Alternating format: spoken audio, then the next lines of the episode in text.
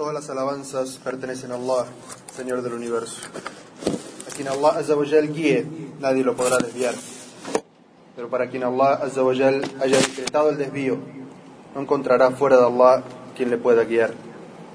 Atestigo que nada ni nadie merece ser adorado sino Allah, Señor del universo, quien descendió la verdad, descendió el Corán, y no juzga sino con justicia.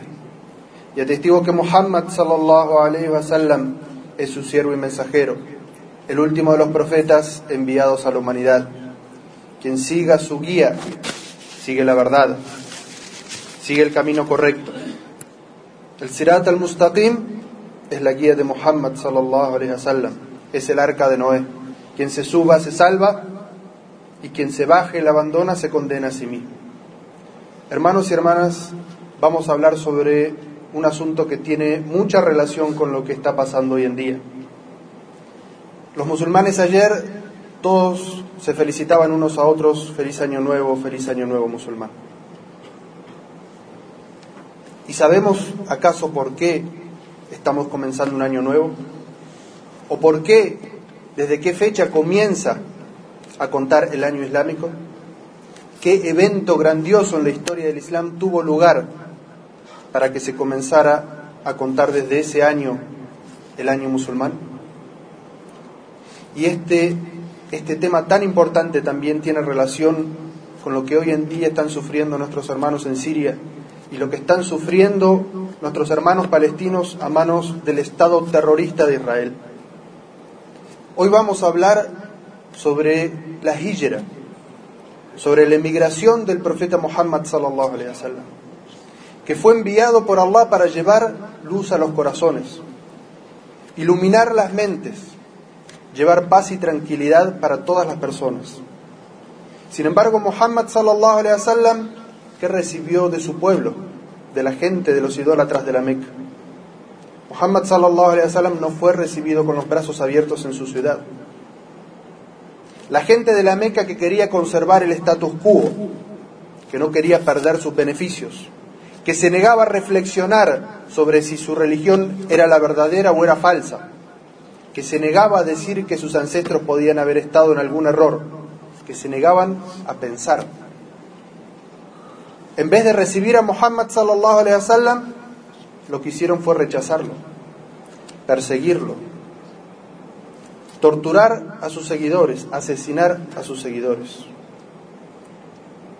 Durante 13 años vivió el profeta sallallahu alaihi wasallam en la ciudad de la Meca y no fueron momentos fáciles para los musulmanes.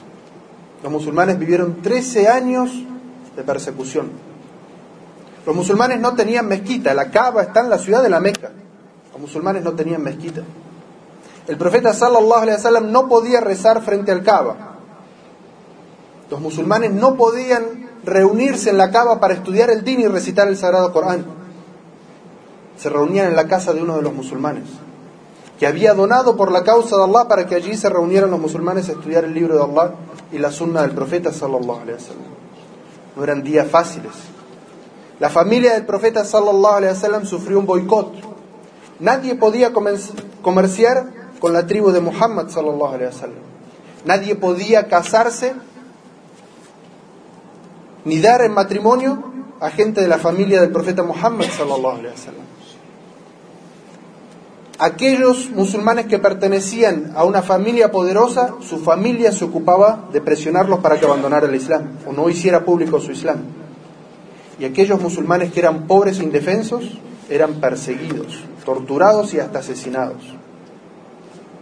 Pero el profeta sallallahu alaihi wasallam y sus valientes sahabas seguían adelante. Tenían su corazón confiado en Allah y sabían que estaban en la verdad. Y le decían, mensajero de Allah, ¿acaso no podemos emigrar? Ir a un lugar donde no nos persigan. Y el profeta sallallahu alaihi le decía, no se apresuren. No se apresuren, el decreto de Allah va a llegar.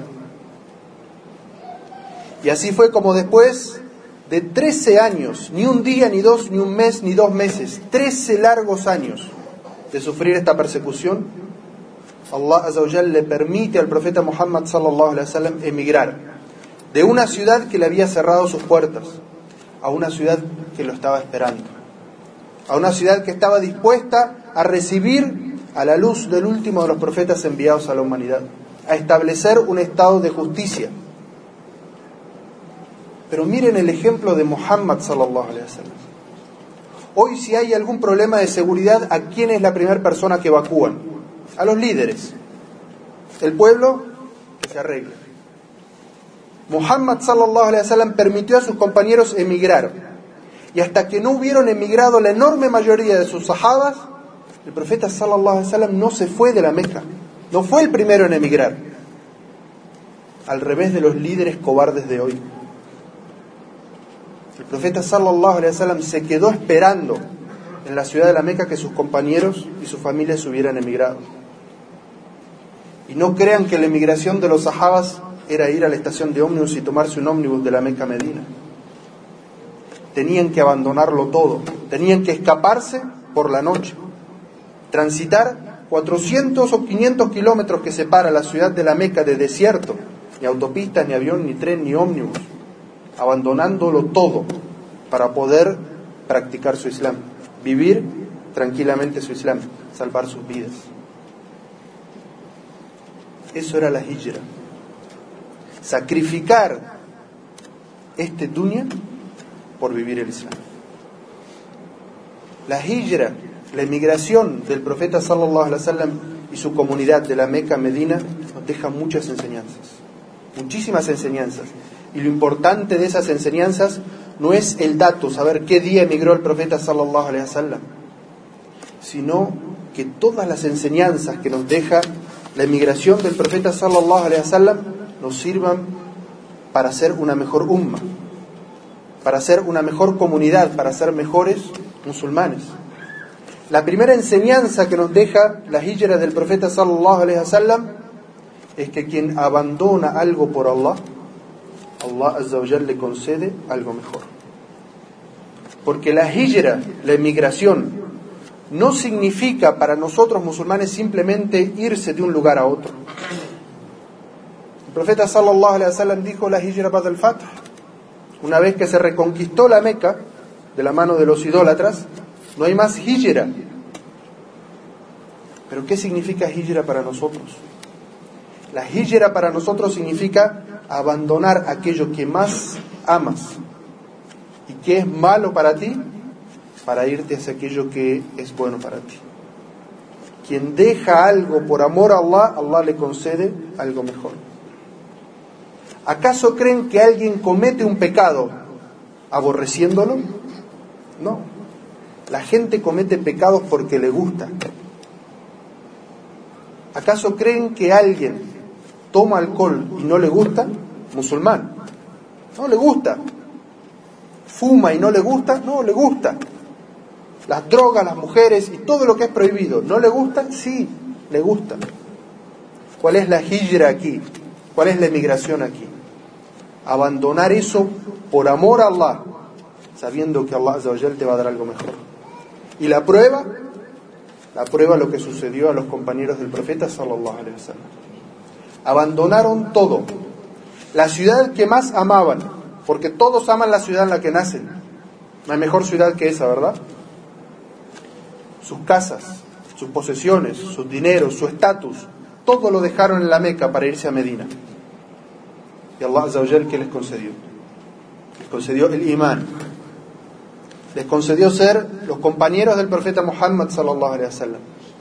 Les concedió que hasta el día del juicio final alguien va a mencionar a uno de esos sahabas y va a decir radiallahu anhu. Toda la umma se complace de esos sahabas todos los recordamos. Allah Azza les concedió a ellos lo que era mejor. El profeta Muhammad sallallahu alaihi wasallam cuando emigraba de la Meca, ¿creen que fue fácil para él? El profeta Muhammad sallallahu alaihi wasallam se iba, se dio vuelta llorando. Miró la ciudad de la Meca y dijo por Allah que tú eres la ciudad de Allah más amada para Allah. Y eres la ciudad de Allah que yo más amo.